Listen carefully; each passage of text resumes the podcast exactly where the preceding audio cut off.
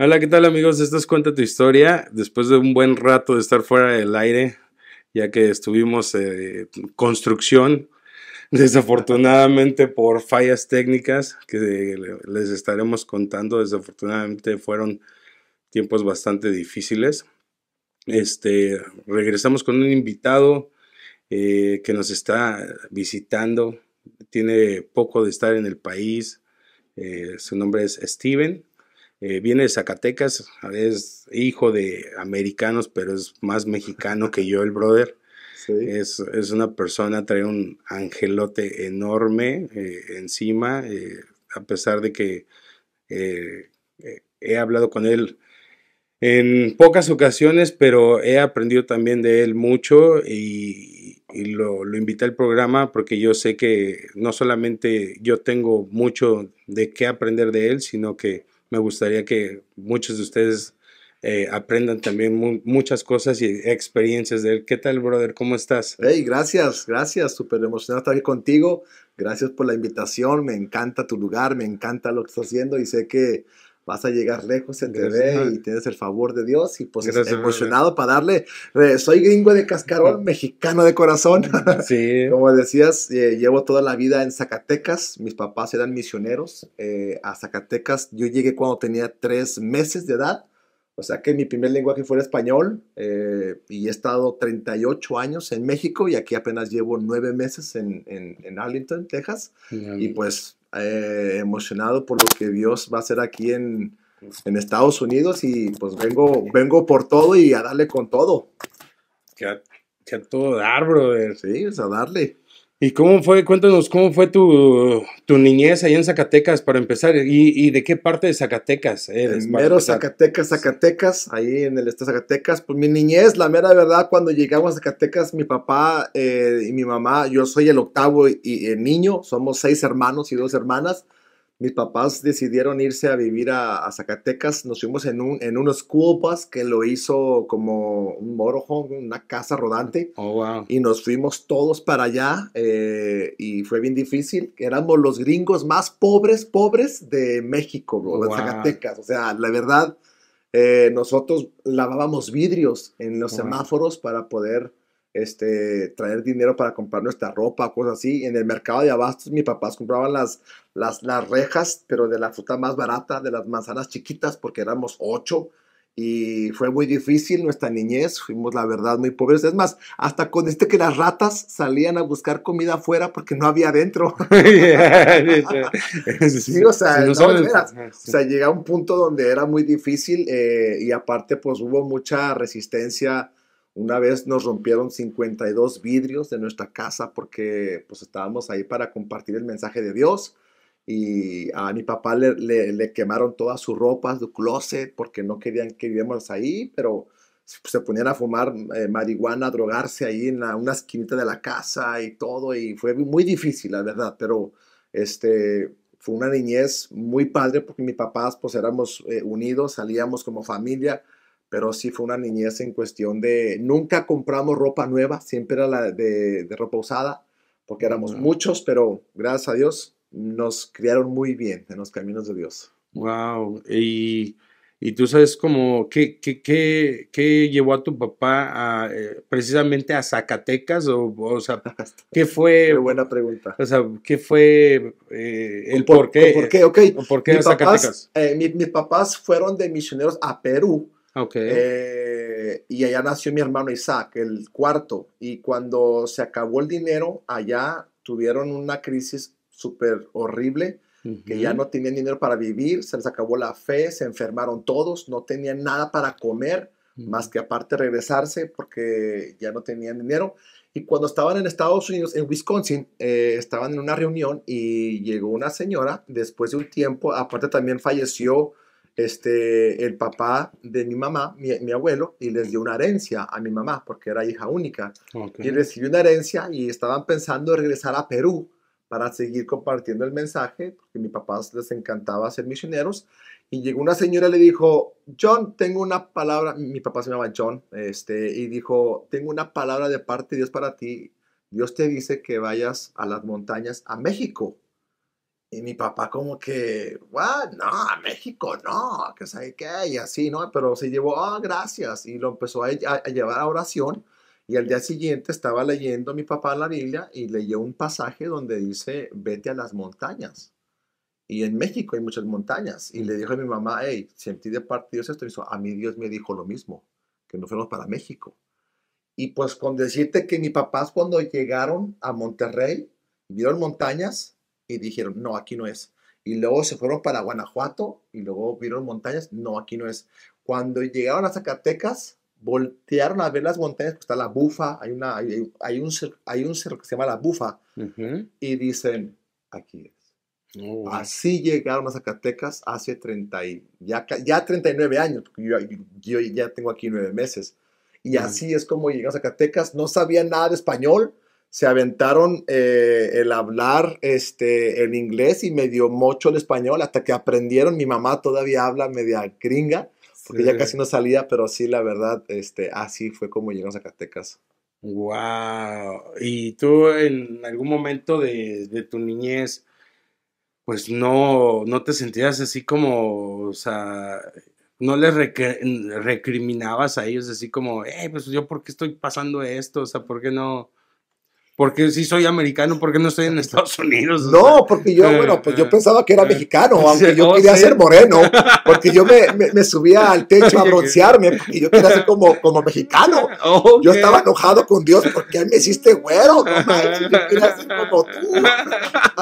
Y este, yo estaba enojado porque yo quería ser mexicano, o sea, Ah, y hasta la fecha yo lo, lo repito, tengo un cascarón gringo, pero soy mexicano de Ujú. corazón, o sea, me pongo la verde, la playera y la, me, me- me pongo la bandera de México y, y le voy a México aunque pierda, o sea, porque soy mexicano, o sea, porque he estado ahí toda la vida y nunca supe que éramos pobres hasta los 13 años, cuando un amigo le regalaron una, una bicicleta para Navidad, una BMX.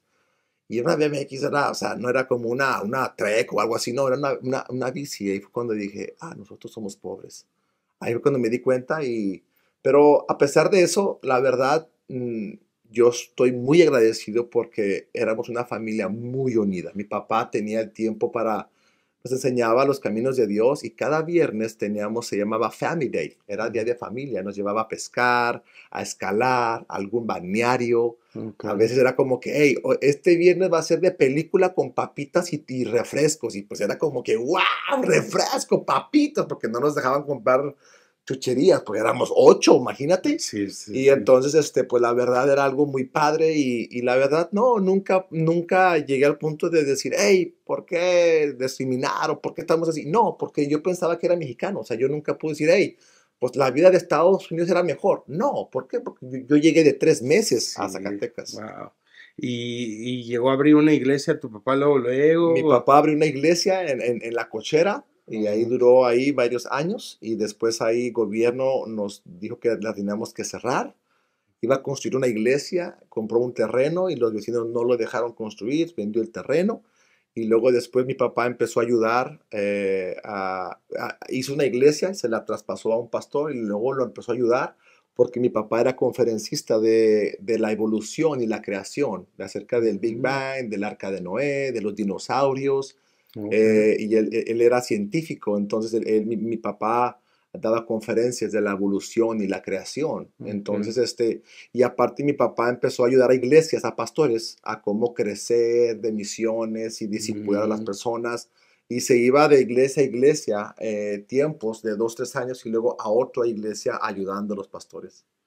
Ok, pero sé que ahora sí que eh, estaba, estaban este, permanentes en, en Zacatecas, o sea, ese Oh, era... sí, sea, totalmente. Mi Mm. papá cuando, bueno, mi papá falleció el año pasado, pero él dijo, si. Dios quiere, aquí me muero y aquí me entierran.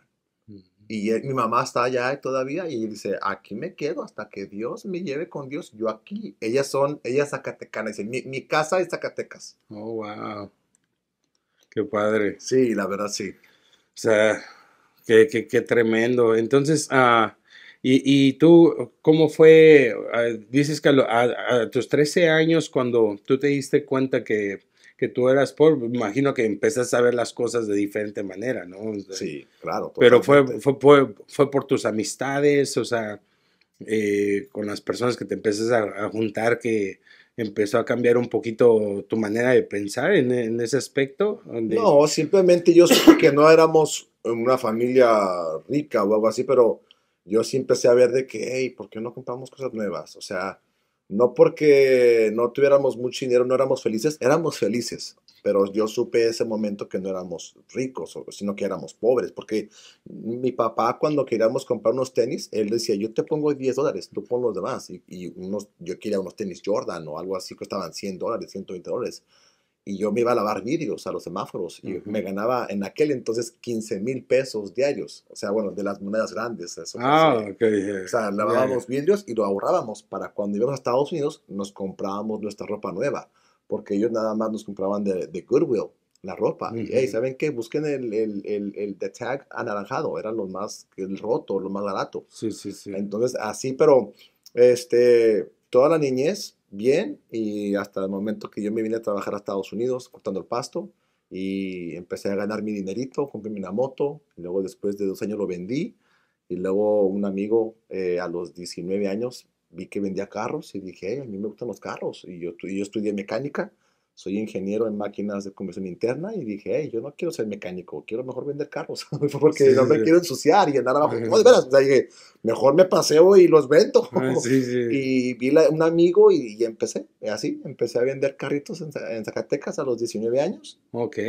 Y Eso me- fue, digamos, tu primer negocio. fue- sí, mi primer negocio que hice fue, me gané 6 mil pesos y yo dije, no manches, soy el, el hombre más rico de México.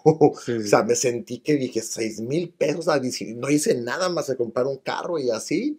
Y me iba a Monterrey, compraba uno y empecé mi negocio así y empecé a prosperar y empecé a, a invertir mi dinero eh, allí y empecé y empecé y luego después me vine a Houston a trabajar un año y medio a los 21 años. Junté todo mi dinero, me llevé camionetas, carros, jet skis, lanchas y una moto, así una caravana y empecé a vender carros y empecé mi negocio a los 21 años Ok. De, de vender carros. De en vender México carros. Tu- Tuve un lote de autos y eh, me casé a los 24 eh, con mi... mi con tu esposa. Pero regresando un poquito antes, regresa. bro, Sí. ¿cómo fue, cómo fue tu, tu, tu adolescencia? O sea, ese, ese, esa transición de, de 15 a 20 años. Bueno, yo era tartamudo de pequeño, a mí Ah, me echaban carrilla, porque yo era muy tartamudo. Fíjate que yo también, bro. De hecho, todavía cu- cuando Ya, pongo, de hecho, todavía- sí, sí, sí. De hecho, todavía. Es que de repente hablo en, en lenguas. De repente hablo en lenguas. Yo todos los días, sí, Como dice este Rambo, Rambo, sí. Sí. Sí. Entonces, de repente, pero tartamudeaba más de, Sí. de, de pequeño o de No, adolescente. yo mucho, yo, yo Sí. tartamudaba, pero machín. De repente todavía mi esposa me echa carrilla porque de repente me traba la lengua o... Sí, es que más cuando habló del, de- del inglés al español, o español al estoy inglés, eh, sí, sí. pensándolo en inglés. Entonces, la verdad, sí me. De, no, de, de los 15 años, eh, era cuando tenía mi moto, yo era feliz con mi moto. Yo, yo, mi- si yo tuviera mi moto, gasolina y cigarros, era feliz. Sí. Porque empecé a fumar a los 12 años. Oh, wow, tan perdí. pequeño. A los 12 me perdí, malas amistades, este, empecé a robar estéreos de carros, rompíamos los vidrios, o sea, por las amistades, empecé a grafitear, éramos de una banda, se llamaba FBI, Oh, my God. y pues tumbado, cholo y la fregada. ¿En serio? Sí, o sea, nos- así no, hombre. usaba pantalones fubu, Wow, así sí, de sí, con sí. rojo, así como, ah, o sea, entubadote ahí con mi gorro y, hey, ¿qué onda? Y caminaba con la pantalones a media nalga y Eh, todo eso. ¿Y qué te decía tu papá? O sea, decía, no. No, pues, me, me- me- no estaba de acuerdo con las amistades, pero como yo era el rebelde, era el imperactivo, a mí me daban pastillas para tranquilizarme. Oh, Yo era demasiado imperactivo. Y como éramos homeschool, mi mamá llegó a un punto de que no pudo conmigo, ni aunque me daban pastillas para tranquilizarme, me metieron a una escuela en, en- en la secundaria, en la primaria, sexto, y luego duré eh, secundaria y prepa. Pero porque no aguantaban conmigo, porque eras demasiado interactivo. Pero en ese, en ese lapso fue cuando yo me perdí, era la oveja negra de la familia. ¿Tú, tú eh, ¿qué, qué número eras de, de los ocho hermanos? El más chiquito, Oh, el octavo, sí, yo el bebé, el- tú eres soy el baby. Sí, sí, sí, sí. No, pues el- desafortunadamente luego el más chico es el más problemático, El bro. más eh, porque problemático, es el más pero mira, consentido. Pero cuando nací yo, dijeron, encontramos la perfección. Párale. sí. No, Porque sí. no lo hallaban, no lo hallaban, Sí. pero ya gracias a Dios cuando yo nací yo, dijeron, ya encontramos lo que estábamos buscando. Sí, no, el no, y es que el pequeño corre la suerte que es el consentido y que, la- que le permiten todo, porque el más grande es a que lo disciplinan y, y como que ya le van bajando los papás de intensidad. De niveles, Y ya de el último ya que haga lo que quiera, sí, eso ya es, estaba yo. Sí, sí, Sí, porque, pues, o sea, yo por eso, por eso decía, no, hombre, pues como para que te hayan dado chance de, de así de... Sí, a no me da. 12 años. Mira, mi papá sí llegó un momento de que me dijo, hey, necesitas dejar de fumar, eh, ¿sabes qué? Te voy a castigar, me castigaba, me nalgueaba. Eh, bro, yo no quería dejar de fumar por mis amistades, bro. Yo, Ah, yo hasta sí. pagaba 100 pesos por un cigarro porque era, o sea, fumaba machín, o sea, Mm. una cajetilla al día o dos. O sea, yo era adicto machines. Yo, yo amaba los cigarros. O sea, probé la, la marihuana y no me gustó. La neta no quise probar la coca porque mis amigos lo hacían y dije, si me gusta, no tengo el dinero para pagarlo. No, así pensaba. Dije, no manches, porque esto es caro. Yo no Sí. tengo, para cigarros sí tengo, pero ya no voy a tener gasolina para mi moto. Y decía, no, mejor no. Mejor no la pruebo. Pero, pues, no, dije, no la voy a probar porque sé que se ponen bien happy y es caro esa Sí, cosa. no, Y la neta no lo probé, la mera verdad. Y gracias Sí. a Dios que no lo probé. Y mira, hasta gracias a Dios llevo ya casi 10 20, no, 20 años eh, sin fumar y sin ponerme borracho. Gracias a Dios. Wow. me- Entonces, deja- ¿a los cuántos años dejaste de los vicios, digamos? A los 19 años tuve una exnovia, eh, la caché con un señor. eh, pensé en suicidarme, estaba a punto de suicidarme. Oh, wow. eh, estaba afuera fumándome un cigarro y sale mi mamá y me dice, hey, hay un espíritu de muerte que te quiere matar. wow. Y yo le dije, ¿a ti quién te dijo? Porque yo, yo decía, nah, los cristianos son unos hijos de la mañana y yo se la rayaba y decía, nah, ustedes, porque yo no creía. Ajá. Cuando mi mamá sale eso y, y, y, este, y yo sí me asusté porque yo ya tenía el plan de suicidarme, ya tenía todo planeado. Y, y mi mamá sale y me dice, hey, hay un espíritu de muerte. Entonces en ese momento yo me dije, wow. Y me acuerdo que Dios en mi corazón me decía, hey, déjame te ayudo, Steven, déjame te ayudo. Y yo decía, sí, después, pero es que Jesús, no, es que tú no puedes. Y es que yo no quiero dejar de fumar y no puedo dejar de fumar. Y la pornografía, no manches, ya hizo la pornografía, o sea, el sexo, mi exnovia, no manches, no. Qué aburrido ser cristiano. No, neta. Ey, yo sí pensé, dije, no, será cristiano es aburrido, pero ya te dije yo, ya, Dios, perdóname, amén. Sí, sí, sí. Y ese momento en la iglesia y me entregué a Cristo, un 2, un 2 de octubre y, y, este, en ese momento, este, la verdad sí, me entregué a Cristo y desde ahí no he vuelto a fumar ningún cigarro, no me he puesto borracho, sí me echo unas cervezas de vez en cuando con mi esposa, me gusta mucho el azul clamato, mis amigos cercanos saben que me gusta el azul clamato, pero me tomo una o dos para el calor, de ahí en más, no, este, no, no le veo malo, pecado, nada. Y desde ese momento empecé a, a servir a Dios con los jóvenes y a darle. Dice este, un, eh, un, pastor que me gusta mucho, este Dante Gebel, Oh, sí. que dice este, que ser, conocer de Dios o ser cristiano es como, este, como la mafia. Una vez que uno está adentro ya no puede salir. Ya, Y es, y es bien cierto, o sea, o sea, como a ti te pasó y a mí me pasó de cierta manera que cuando de igual manera lo conocí hace muchos años, lo conocí y ya me había sacado de un, de un lugar y de un momento muy, muy feo en mi vida, de las drogas. De igual manera me intenté, yo sí me intenté suicidar. wow. Me, me intenté, de hecho, quitar la vida tres veces. O sea, cuando digo me intenté quitar la vida tres veces porque me, me, me drogué de una manera de, por ejemplo, de una vez eh, me drogué como tres días seguidos sin dormir, Wow. tres días consumiendo eh, químicos, Sí. sin dormir nada ni comer nada. Wow. Y pues, o sea, imagínate, o sea, ¿quién lo aguanta? Yo conocí, he conocido personas que pues no aguantan ni una noche. O sea, una sobredosis, ¡pum!, se murió. Yo me aventé tres noches, tres noches seguidas sin comer. Wow. Y, y no morí. Y yo estaba así, y, y lo peor, bueno, no lo peor, ¿verdad? Pero me acuerdo muy bien que esa vez que hasta consciente estaba, bro. O sea, estaba así como, como estoy ahorita. Normal, sí, sí, yo así como, ¿y aquí me voy a morir? ¿O qué onda? No, de verdad, yo estaba así como, ni, ni para esto soy bueno, caray. O sea, yo est- estaba muy deprimido. Claro. Y, y, es precisamente eso, o sea, tu mente, o sea, es tu peor enemigo, o sea, es, es, tu peor enemigo y es también donde se mete el espíritu de muerte y los demonios y donde te ataca con todo, es en la mente. Y en ese momento me ganó y dije, no, ya no quiero vivir más. Me intenté, te digo, tres veces, en tres diferentes ocasiones me intenté matar. Y este, y Y bueno, Dios sabe por qué no. Bueno, ahora ya sé por qué, después de tantos años. Este, y bueno, pasó ese proceso y regresé a, dejé de tomar, de fumar por ocho años. Este, por ocho años. Y obviamente no, estaba en una crisis de mi vida que estaba en el piso básicamente y fue a subir. No decir que para arriba y pues te confías y ves como, no, pues.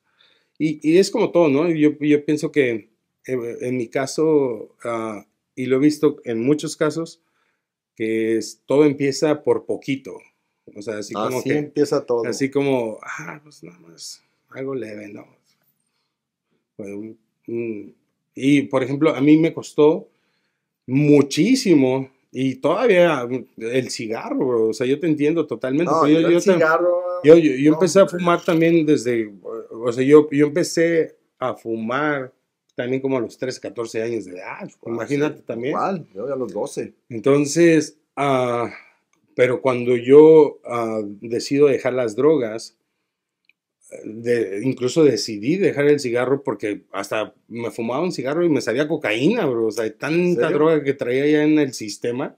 Yo hacía droga ya sin ni una gota de alcohol. O sea, yo, yo hacía. Para mí, cocaína era como un Monster o un Red Bull. O sea, era todos los días. O sea, era así. más era normal, pues cigarro. Fum. Sí, era todos los días cocaína. Yo, la verdad, tío, yo no lo probé igual y cuando a los 19 años que me entregué a Dios, desde ese momento probé la marihuana y no sé, sí, me puse borracho varias veces, pero no era hasta, o sea, no, no, tengo muchos amigos que ya no están y, que están perdidos en, en, la ah, o sea, tú sabes, ¿verdad? Pero, pero gracias a Dios a los 19 años me entregué a Cristo y a partir de ahí, bro. Y fíjate qué casualidad, bro, porque yo desde los 19 años, tengo desde los 19 años que estoy limpio de drogas. Wow, qué chido. Desde los 19 años yo también estoy limpio de, de, Estamos empatados. sí, sí, bro. Sí. básicamente desde ahí. Bueno, pero yo, yo recaí en lo que fue en el... En, en el alcohol, uh, digo, ocho, dejé de fumar y tomar por ocho años y después volví a recaer. Wow.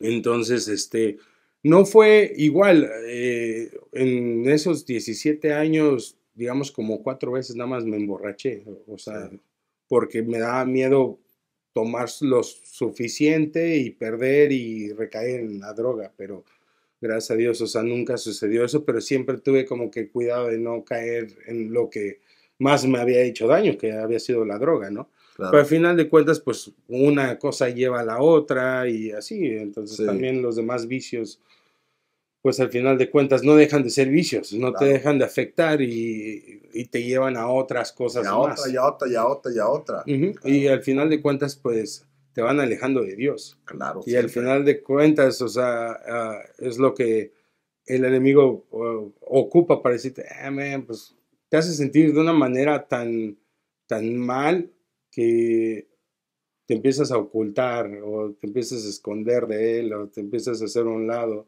Y pues obviamente te haces tanto de un lado de él que ya cuando te das cuenta, pues ya estás. Primero llegan esos, esas alertas, esos warnings de que, hey, está... Siempre Dios te va a poner algunas warnings para que no llegues hasta ese punto. Sí, pero se van apagando esas, o uno los va apagando esas alarmas. Es cada vez cuando Dios te habla, te dice, ¡Hey, no! Y luego la que sigue, ¡Hey, no! Y luego, ¡Hey, no! Y luego, ¡Hey, no! Y luego, sí. Y ya después, ya no lo escuchas. Sí, ya no lo escuchas. Y cada vez, y de hecho, se vuelve peor y peor la cosa, y después ya. He estado ahí. Ya está, ya está gruesa gruesa la, la onda, ¿eh? O sea, digo, no, no me espanto de nada. Es, es, un, pienso que todo es con un propósito en esta vida. Este, pues gracias a Dios que, eh, pues, por algo pasan las cosas, ¿no? Digo, en algún momento estaré contando. Todas las cosas nos ayudan a bien. Ese testimonio, sí. O sea, Dios lo va a usar para nuestro bien. Sí. O sea, cuando tú amas a Dios, dice que todas las cosas, es, todas son, todas. Las que no entendemos, o sea, todo esto que estás pasando tú, Dios lo va a usar para bien, si te agarras de Él. Yo he pasado por muchos lugares, situaciones difíciles donde yo, bueno, podemos hablar de eso, pero donde yo he sentido que me estuve viendo loco, o sea, he pasado por momentos de los malos en México, me tuvieron, o sea, ha sido muy difícil, bro, pero gracias a Dios, aquí estoy y tenemos que representar a Dios con credibilidad, o sea, reflejar al mundo quiénes somos y darle, no sé, darle a, este mundo, eh, como me encanta decir esto, dice, yo quiero representar lo que significa ganar en la vida. O sea, quiero representar a Dios en esta vida, pero que la gente vea que es ganar. ¿Me explico? Entonces, pues, no sé. Eso es, eso es lo que... Y regresando, o sea, a tu historia, cuando empezaste a, a, ahora sí que a progresar en tu negocio, bro, eh, cuando empezaste a crecer económicamente ahí en Zacatecas, ¿en algún momento sentiste que el éxito te, te afectó o afectó tu relación con Dios? No, nunca jamás. O con tu esposa o con tus hijos o que te afectó personalmente, o sea... que tenía financieramente. No, no, porque yo, yo creo cuando empecé a vender carros me empezó a ir bien, a, y bien y, cada vez más, a, ganar más dinero. Empecé a, a así como a, verme un poquito más próspero, empecé a tener un poquito más de, de carros y nunca, nunca llegué como que nunca dejé que el dinero me llegara a la cabeza o nunca dejé que el que nunca permití que ah, ya tengo lana y yo estoy ganando gracias a Dios sí ganaba bastante bien, me iba muy bien, estaba bendecido, pero yo siempre tengo una filosofía de que eh, el dinero, yo no le sirvo al dinero, el dinero me sirve a mí. Y para que el dinero no, no me atrape, porque eh, mucha gente piensa que el dinero es malo. El dinero en sí no es malo. El amor al dinero es malo. Y yo, yo tengo esta filosofía de que si tú le das el 10% a Dios, lo demás es tuyo. Tú puedes hacer lo que tú quieras. Yo creo en el diezmo, siempre diezmado. Pienso yo que Dios prefiere, prefiero tener la bendición de Dios con el 90% que el, 100% no bendecido.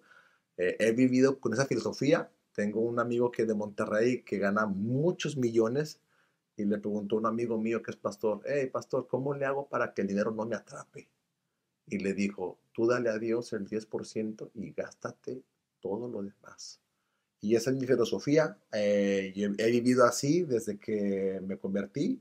Me acuerdo cuando di mi primer diezmo porque yo trabajaba con mi papá y ganaba 500 pesos por semana y yo diezmaba 50 pesos.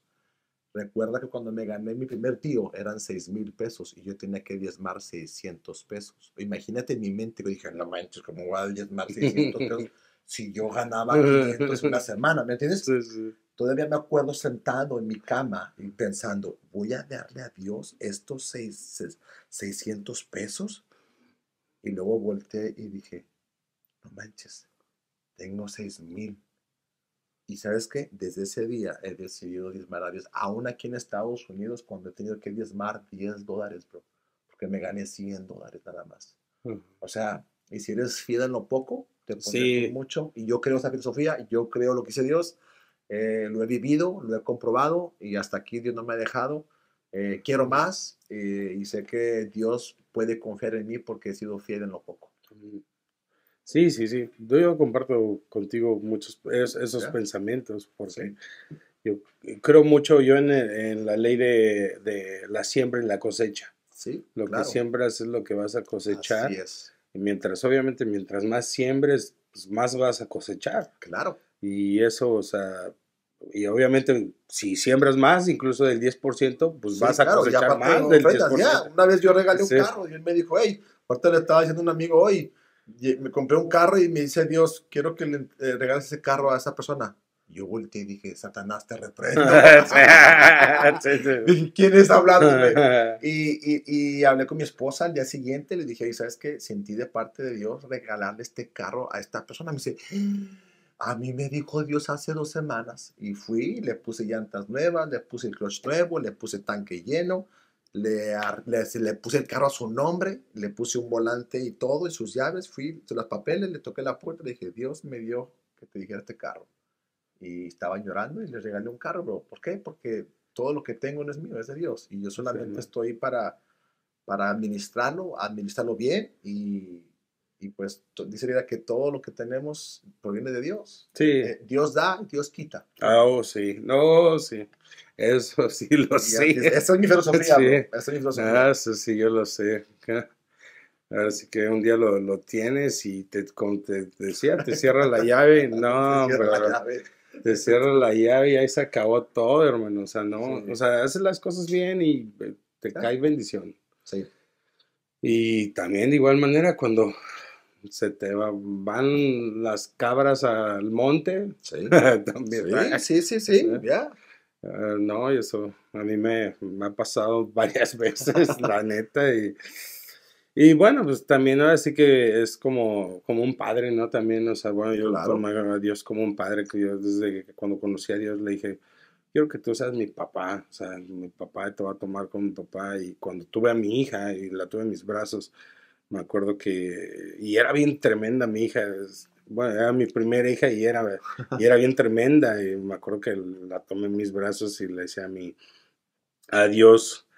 Y nada más te pido que me ames como amo a mi hija. Yo sé que me, o sea, eh, eh, obviamente espiritualmente sé que me ama más él a mí que yo a mi hija, pero, pero carnalmente, obviamente, o sea, carnalmente es como que diferente cargar a tu, a tu hija, ¿verdad? O sea, este, y, y, tomarlo como, como Abraham que dice en el Padre de la Fe cuando dice, ve y sacrifica a tu hijo, pues no es como que cosa... Ah, sí, sí. ¿Sí me entiendes? Entonces, este... Sí, le dije eso y pues sí, ¿no? apenas uh, un brother de una, este, que, que, me ha estado apoyando, es un pastor que me ha estado apoyando, en, eh, que me ha estado apoyando y que me empezó a apoyar desde que empecé a pasar por este proceso difícil. Y este, y bueno, también Dios me puso que quisiera algo por él y entonces cuando lo hice, este, pues no lo esperaba él, y especialmente porque él está en México, y él, él no me conoce personalmente, él, no sabe, o sea, sabe que tengo negocios, pero no sabe a ciencia cierta quién soy ni nada, ¿no? Incluso este, un día dijo este, por teléfono, no, pues yo sé que tú no vienes a la iglesia, en mi iglesia no vas a diezmar en mi iglesia y no vas a hacer esto y lo otro, pero, y yo dije, pues nunca sabes, ¿no? O sea, no, no, no debes de, uh, ¿cómo se puede decir? O sea, de ser tan o, negativo o de pensar que o no tener fe porque no sabes quién está del otro lado del, teléfono. Del teléfono, ¿no? Entonces, bueno, total que él me dijo algo que quería, que tenía un sueño, por así decirlo, un sueño familiar y entonces me puso en el corazón, dije, no, pues yo te ayudo con eso y, y pues puso, se sacó de onda, se puso bien contento y me dijo, oh, man, dice, no, dice, la verdad que pues mi esposa y yo estábamos muy agradecidos contigo, no, no, no, no lo esperábamos. Y le digo, ¿por qué no? Y le digo, sí Digo, brother, yo, o sea, a mí me dio un poco de risa porque le dije, brother, si yo soy, yo siendo la oveja negra de papá, me ha consentido tanto, o sea, usted que, uh, o sea, ha ayudado tanto y que, pues, o sea, le ha servido tanto. Pero lo que voy es de que hay, hay personas que no tienen la bendición porque no la han pedido. Claro. No porque no esté. O sea, realmente es pide, ¿no? O sea, no tienes porque no pides. no tienes porque no pides. O sea, realmente eres buen hijo. Pero, o sea, si eres buen hijo, pide. O sea, ahí está. Nada más, pide. Y si no te va a hacer daño también. Claro. Porque si te va a hacer daño, pues también no pidas algo que también te va a hacer daño. Sí, sí, sí. Entonces es como mi hijo, ahorita que quiere que le compre el go-kart y eso, que digo, O sea, eh, sí quisiera y sí puedo, pero también me pongo a pensar y digo, "Y no, este vato se va a estamparse por allá, o sea.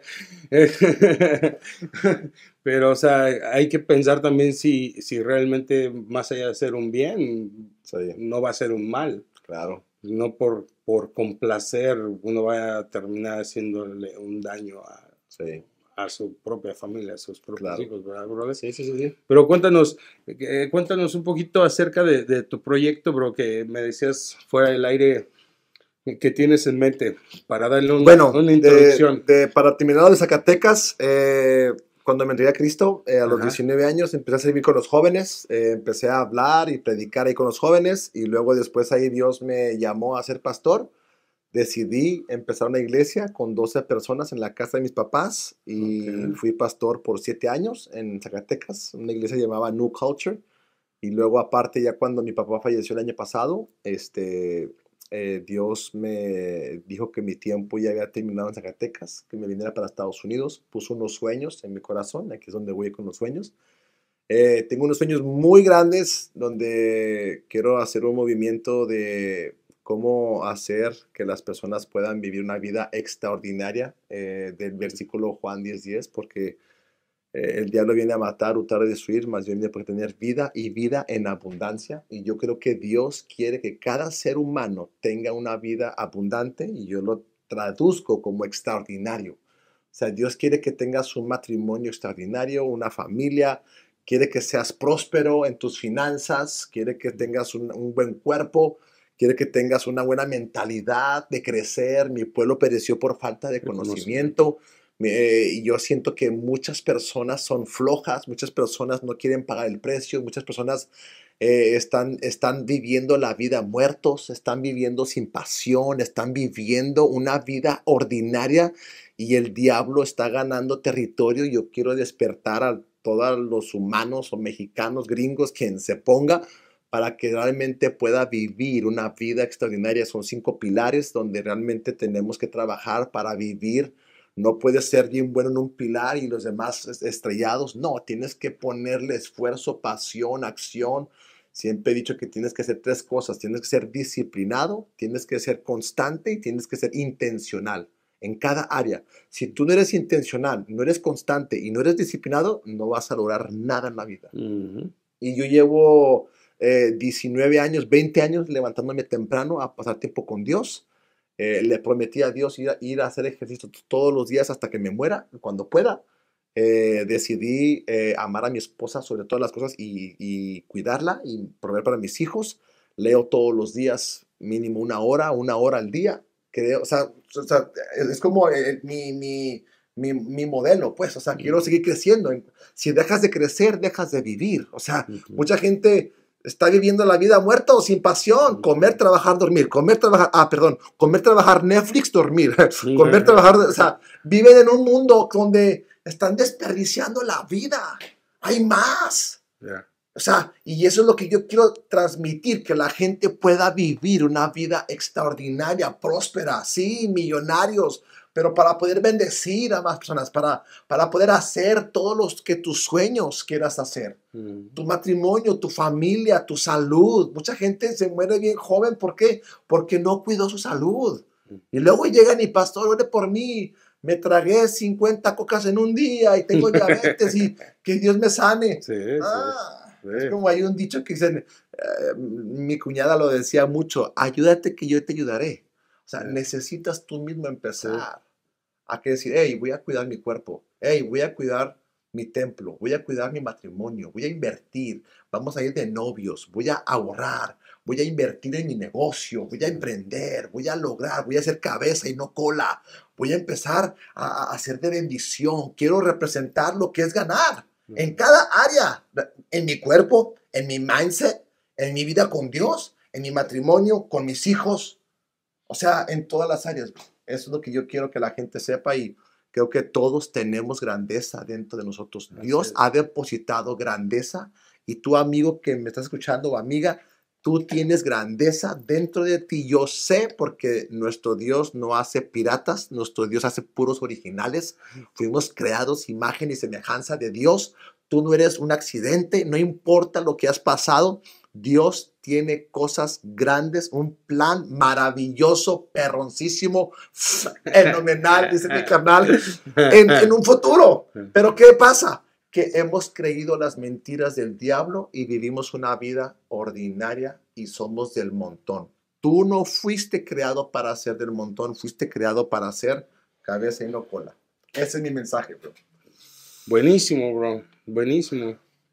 Y aquí estoy en Estados Unidos, todavía llevo nueve meses. Le dije, Dios, ya llegué aquí, ¿qué sigue? No sé qué es lo que quiere que haga yo aquí, pero sí quiero crear, ayudar a las personas a que vivan su máximo potencial, que vivan una vida extraordinaria.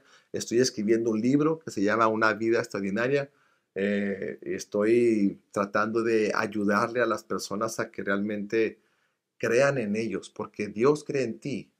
Yo creo en ti, más vale que tú creas en ti.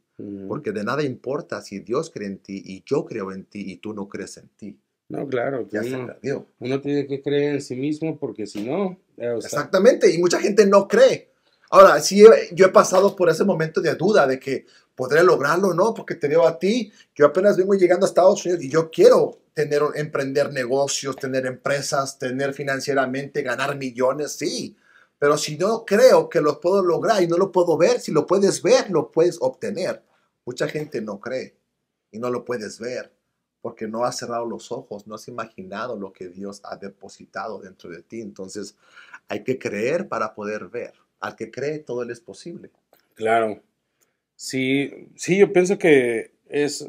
Hay veces que ah, son unas líneas muy delgadas también. Sí. porque, ah, como te digo, muchas veces, ah, especialmente cuando conoces de Dios, es, es una, es una línea muy delgada entre el éxito Sí, y, y- especialmente cuando se habla de finanza, claro. porque eh, si, si, si hablamos de, eh, especialmente de, de- de- de conocer de Dios, una de las cosas que más le cuesta incluso al cristiano o, o a la, o cualquier religión, de hecho, en general, En general, en sí, general, sí, en general, eh, o sea, hab- hablando en general, es, son dos cosas, el perdón Oh, sí. y el dinero. Claro. O sea, cuando les tocas el, el que tienen que perdonar o el que tienen, o, o el, el tema del dinero y hasta las personas de la iglesia, Sí, claro. uy, hay cuidado. ya o tocaste sea, botones sí, que no quieren. sí. O sea, Pues no, pero es que cómo, o sea, he escuchado gente de la iglesia que dice, no, es que en esa iglesia ahí no piden dinero. Eh, mejor vete allá porque ahí sí, en esa no, eh, ahí sí tienen lana o en esa no te van a pedir lana. Y ven como si, o sea, no sé de qué manera ven, ven Sí. el tema de, les molesta tanto eh, que les toquen el tema del dinero sí. en, en todos los aspectos. Entonces, ah, y no se dan cuenta que incluso ahí es donde está la bendición. Claro. O sea, yo no, yo, yo no tengo, o yo no tengo lo que tengo porque, ¿cómo te digo? O sea, una de las razones porque, por las cuales lo tengo es porque he sembrado, sí. porque he sembrado, o sea, y como te decía cuando tú me decías, pero, pero ¿cómo lo hiciste, bro? O sea, ¿quién te acomodó aquí o quién te acomodó? Y yo decía, fíjate que ahorita que me estás preguntando, pues nadie, o sea, realmente Dios, o sea, realmente Sí. no, no que sonara religioso, sino que, pues, o sea, realmente estaba ahí y, y- como te decía, realmente yo ni quería ah, entrar, abrir otra compañía, se la estaba ofreciendo a alguien más yo y él no la quiso, entonces dije, bueno, pues entonces la voy a abrir yo.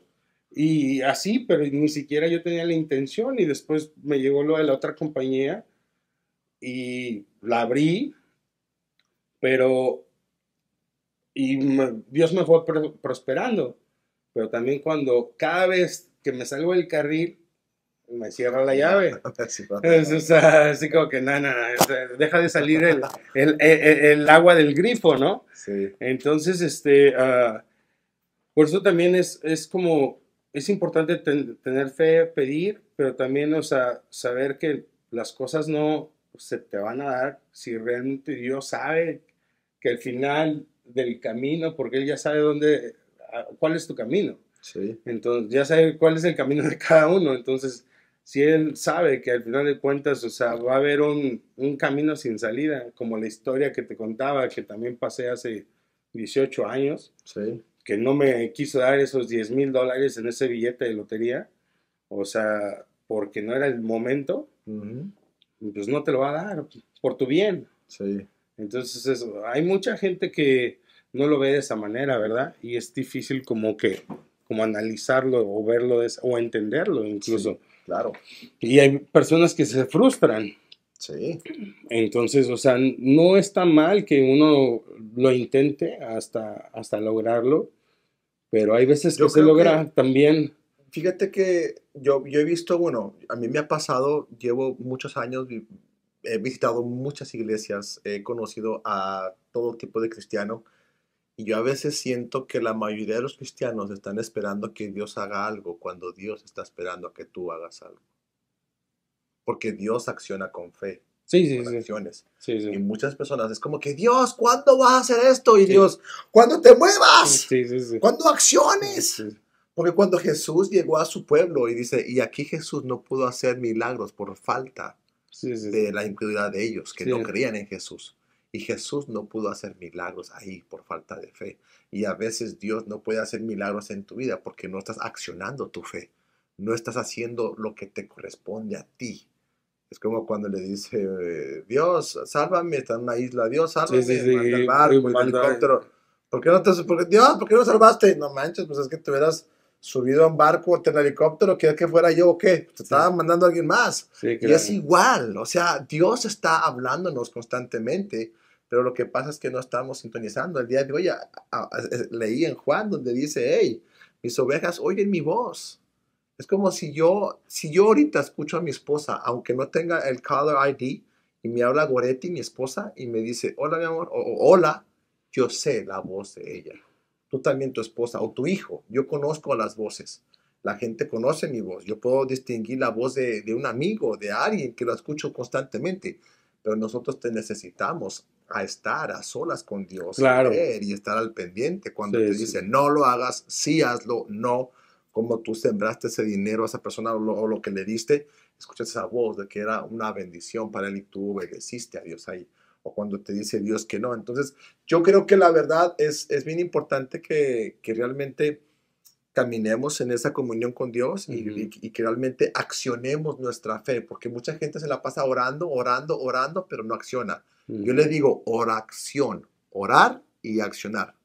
Ora y acciona. Mucha gente no acciona su fe. La mujer de flujo de sangre dijo, si tan solamente tocar el borde de su manto, ¿y qué hizo? Caminó y tocó el borde.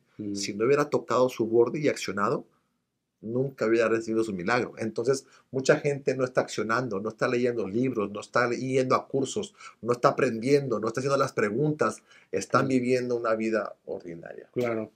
No, sí, fíjate que sí, sí estoy de acuerdo contigo y especialmente lo que acabas de decir de, de de estar en oración, o sea, de estar en, en comunicación con Dios.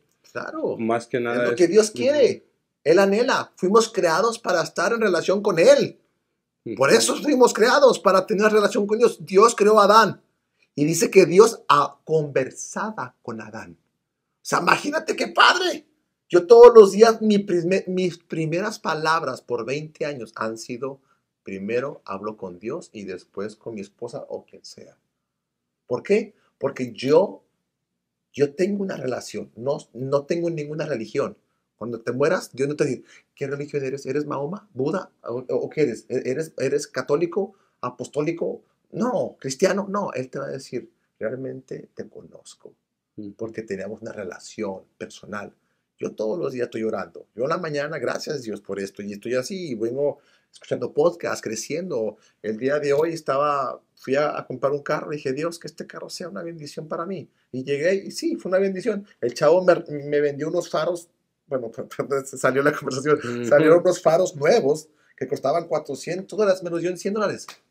Wow, gracias, nuevos para el carro. Dije, wow, chido, gracias, o sea, una bendición. ¿Por qué? No tienes porque no pides.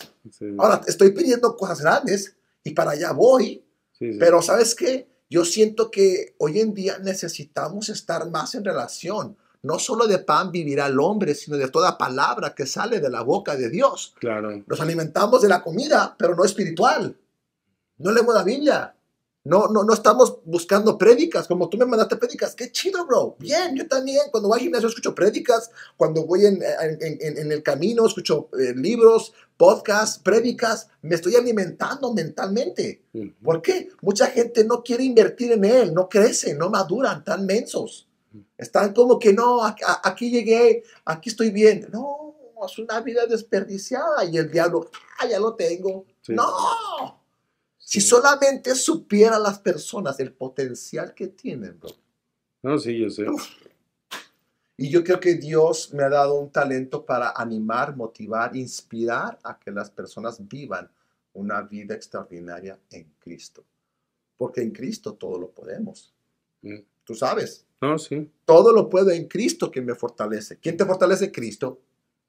Si tú piensas que eres Juan Camaney, aperta poquito, unos cuantos meses, un año y ¡pum! Caes. Porque tú no puedes con el enemigo. Pero ah. si Dios está conmigo, ¿quién contra mí? No, ¿Ok?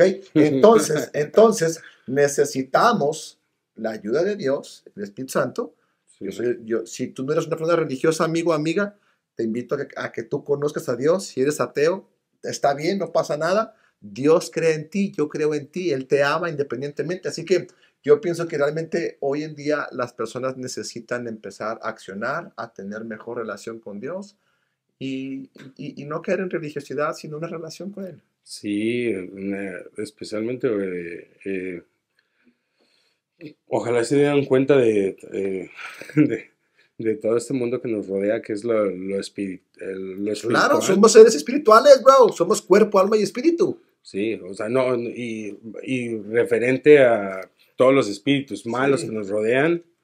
O sea, está bien, canijo. O sea, todas las, todas, las malas vibras, todo lo que. Pero como hijos de Dios estamos cubiertos por la sangre de Cristo, bro. Y tenemos que creer eso.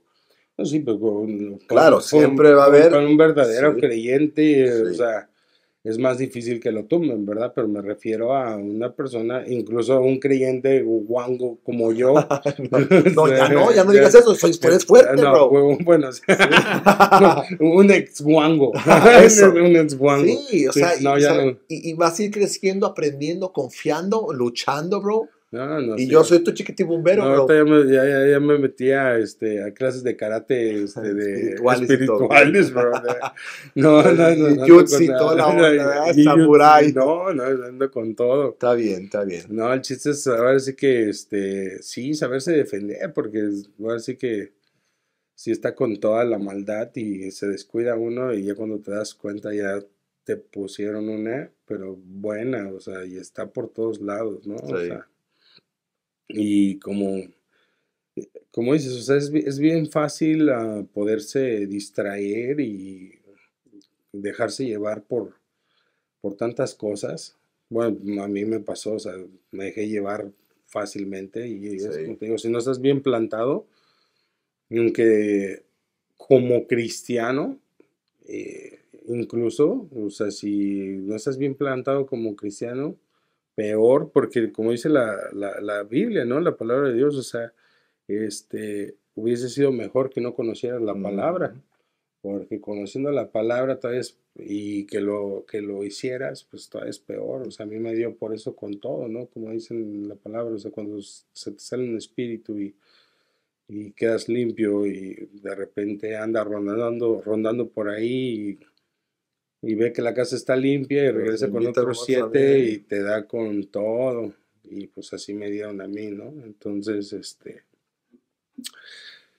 pues nada más le pido a Dios que me siga ayudando a mantenerme. Él te va a ayudar, y, y, si tú te agarras de Él, ah, Dios va a hacer cosas increíbles en tu vida, Alfonso, neta. O sea, Dios está haciendo cosas increíbles.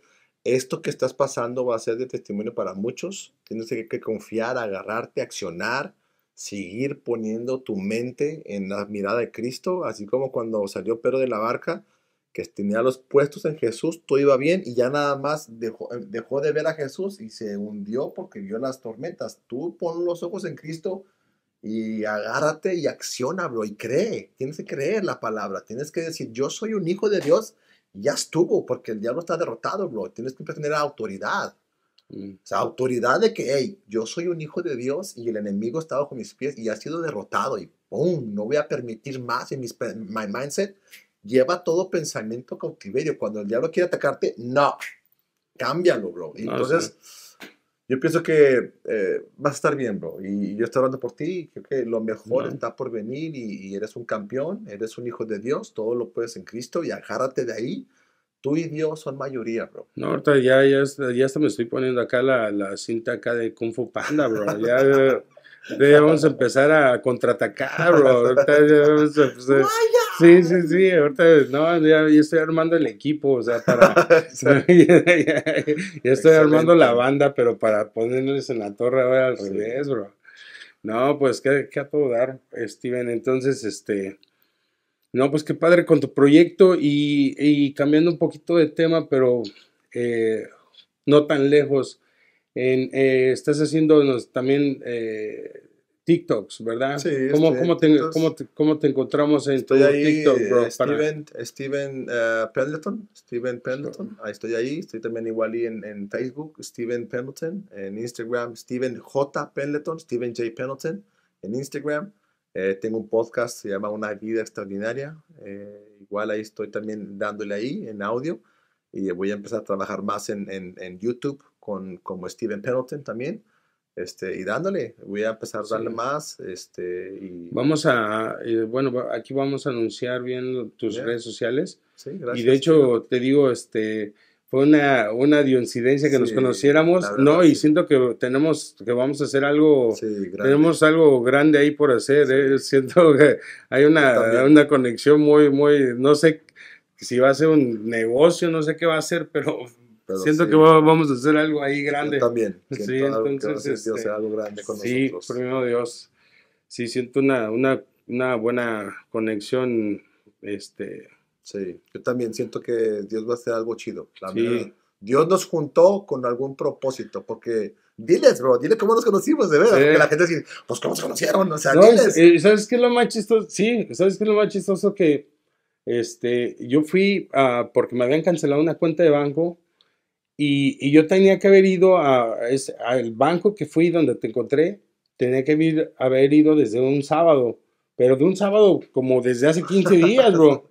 Y ni había ido porque yo le había mandado los documentos por, por email, un PDF, sino que fui a hacer un depósito en otro banco. Y eso que está el banco ahí bien cerca de la casa, pero como siempre ando por todos lados y no me aceptaron el depósito. Entonces dije, y, ahí me habían mandado los, los papeles para que los fuera a firmar de esa cuenta que había abierto de la, de la compañía que, que eh, perdón, que moví otra, una, una cuenta de banco de esa compañía, de, Rock Construction.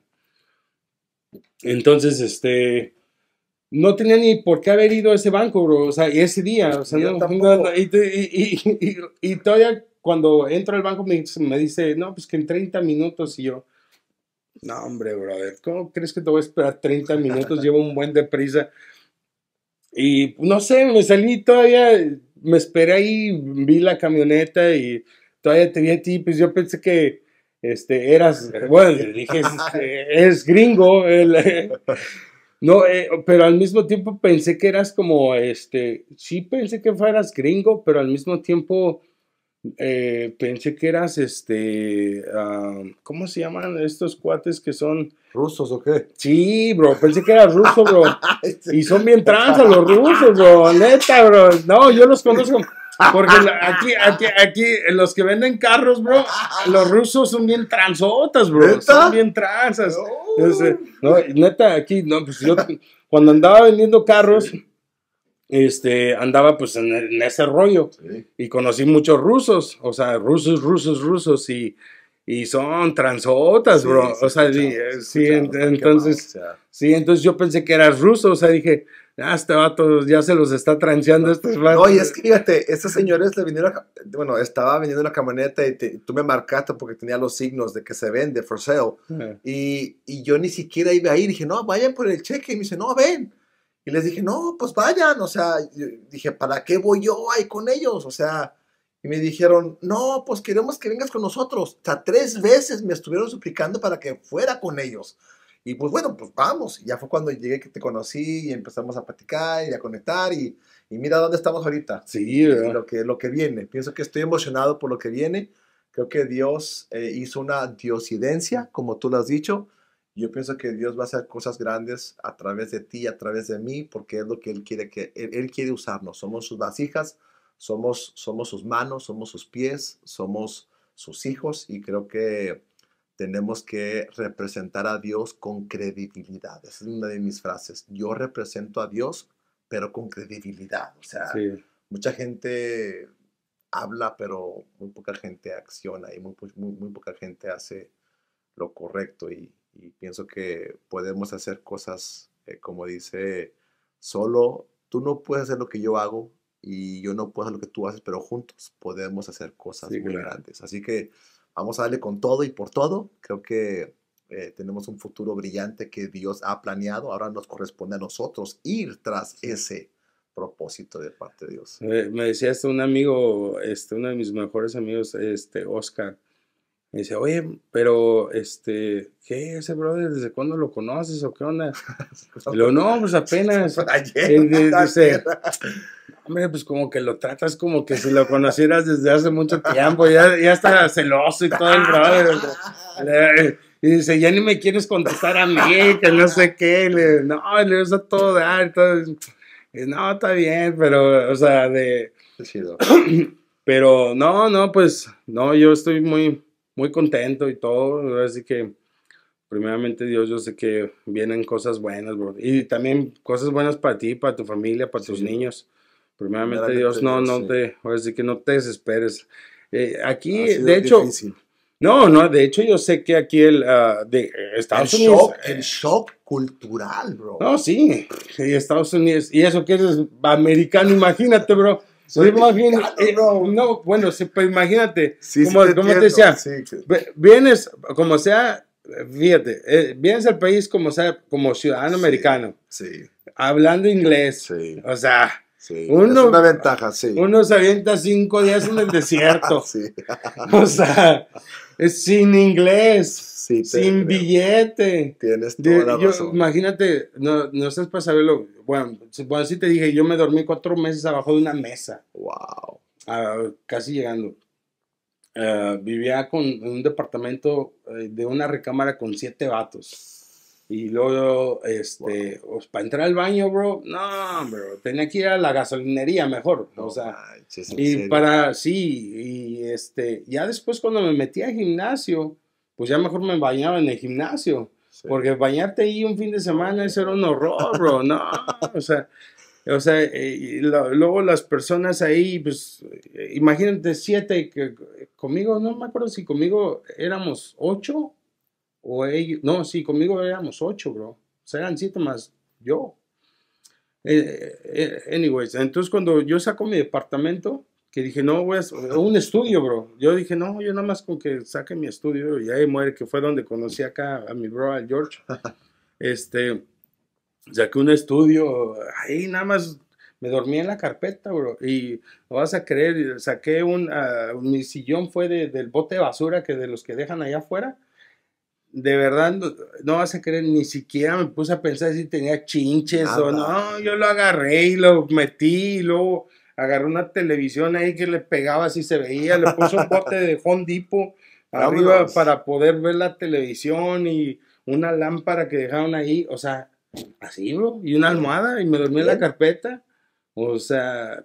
Sí, no, yo sé, yo sé, yo sé que, yo sé que ha sido fue difícil, pero sí ha sido eh, difícil el cambio, la cultura, el no tener amigos, el no conocer a nadie, el, aprender a cómo vender carros y casas y ay, como la cultura, pero ahí voy, ya siento que voy de salida. Y luego sobre todo pues vienes o sea, y, como yo te decía, tampoco no es que yo estuviera muy bien económicamente en México, pero tampoco no estaba bajo una mesa. Claro. Y, y pues viviendo bien y todo, y vienes acá y ah, por eso me quería suicidar, bro. O sea, dos años después dije, no, hombre, o sea, ¿qué vine a hacer? O sea, te digo, yo no quería ni lavar mi carro y vengo a un país a lavar carros, o sea, a lavar. Soy igual o sea, lavando carros y en una fábrica estaba bien en México todo, y aquí vine En una fábrica, este, porque mi hermano me dijo, el más grande, cuando llegué, no, pues aquí necesitas dos trabajos. Entonces él trabaja en un, en un car wash cuando yo llegué y luego, no, pues, no, que dos trabajos. Bueno, me metí en una fábrica. Un car wash y una fábrica, y ni, en los dos casi ganaba lo mismo que yo ganaba en México, allá de mesero, en los banquetes y todo. O sea, no manches, o sea, ¿cómo? O sea, no me, y aparte la vida viene incómoda aquí y todo, y luego sin carro, y si no, o sea, y todo bien caro. Y luego obviamente hacías la, para hacías la conversión de que, y luego agarras, compras una playera porque veías que valía, no sé, 8 dólares, y luego ya con impuestos salían 13 y dices, no manches, o sea, pues eh, no me engañes entonces, o sea, estaba, y luego para todo, hasta para los cigarros cuando llegué decían, no, pues valen cinco y pago al final siete, o sea, ¿cómo? Entonces, no, sí es, sí es. Sí, es, un shock, o sea, sí. es, la verdad, sí fue un shock bien cañón, pero gracias a Dios eh, ha sido bueno. Ya le estoy agarrando a lo de los carritos, este, la mera verdad, de, no sé, yo tengo unos sueños muy grandes y creo que sí, yo creo esto, si Dios ha depositado o está soñando esos sueños es porque los puedes lograr, porque Dios los ha depositado. O sea, yo no tengo un sueño de ser doctor, yo nunca quiero ser doctor. Yo tengo muchos sueños de ser un conferencista, abrir una iglesia, ser pastor. Quiero ayudar a la gente a que puedan vivir un matrimonio padrísimo, extraordinario, finanzas, salud, mental, crecer, que sean, que logren sus sueños, su propósito, impactar, ganar almas o sea, ayudar a gente y, bro, ese es mi, ese es mi propósito. No, eso va a ser, no, si pienso que todo, todo empieza en un sueño. Siempre lo he dicho, así, es, digo, como te decía, bueno, en mi vida ha sido todo, todo ha empezado por un sueño. Yep, así es. Y si lo pones en las manos de Dios, o sea, sale porque sale.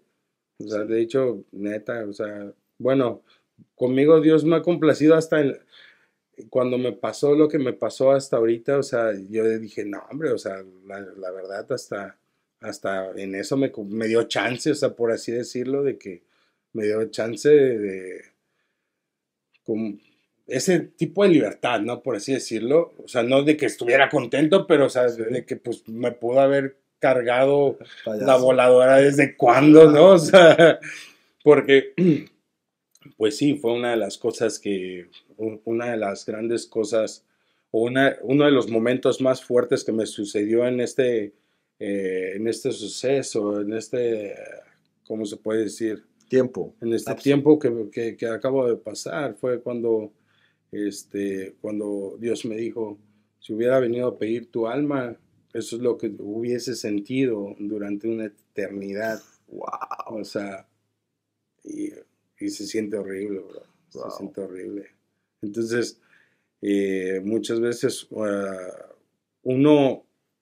Es, es, bien chistoso porque lo he visto, o sea, antes de vivir lo que viví, es, es bien chistoso que uno, uno conscientemente, y, y eh, eh, esto sé que todas las personas lo saben, tanto las personas que, que, conocen de Dios como las personas que no conocen de Dios, tienen una idea de que existe un cielo y un infierno, consciente o inconscientemente, así como que hay por encimita. Pero la neta y la realidad de las cosas es que cuando pasas por algo, cuando como las, personas que dicen, oh, estuve, estuve en el cielo por dos días. cuando, cuando, cuando alguien te dice, oh, estuve en el infierno por tres días. o sea, cuando, cuando está más gacho. Cuando te toca estar en el infierno en vida por tres días o, en agonía, créeme que dices, dame una, dame una segunda oportunidad y créeme que voy a llevar otro tipo de vida. O sea. Yo pienso que, eh, siento que esto que estás pasando, bro, neta hermano, que Dios lo va a usar para darle gloria a Dios. O sea, el poder que ahorita Dios está hablando en ti, tienes que agarrarte, bro, y darle, o sea, agárrate de él, bro. Y yo sé que vas a pasar por esto, bro, porque toda, toda tormenta tiene fecha de caducidad, bro. Toda prueba tiene una fecha de caducidad. O sea, vas a pasar por esto, bro. Son, son, son procesos, son cosas que, que pasamos que después tú vas a dar, darle, darle testimonio a personas de lo que atravesaste y el que vas a darle gloria a Dios. Porque si no fuera por él. No, sí. Qué chido, bro. Qué No, chido. pues, brother, Gracias. yo sé que esta no va a ser la última vez que vas a No, estar aquí. Y después me va a tocar a mí Sí, invitarte a no, ti. yo sé que sí. Eh, ahora después a mí me hacer las preguntas, así que agárrate. Es un honor, brother. Sí, Muchas gracias, no, bro. pues Gracias a ti. Gracias. Gracias, gracias por estar aquí en el programa. Gracias. Chido. Gracias, bro. Chido. Pues esto fue Cuenta, Cuenta tu historia. Estuvimos con Steven. No les digo su apellido, búsquenlo en YouTube porque no. Steven Pendleton.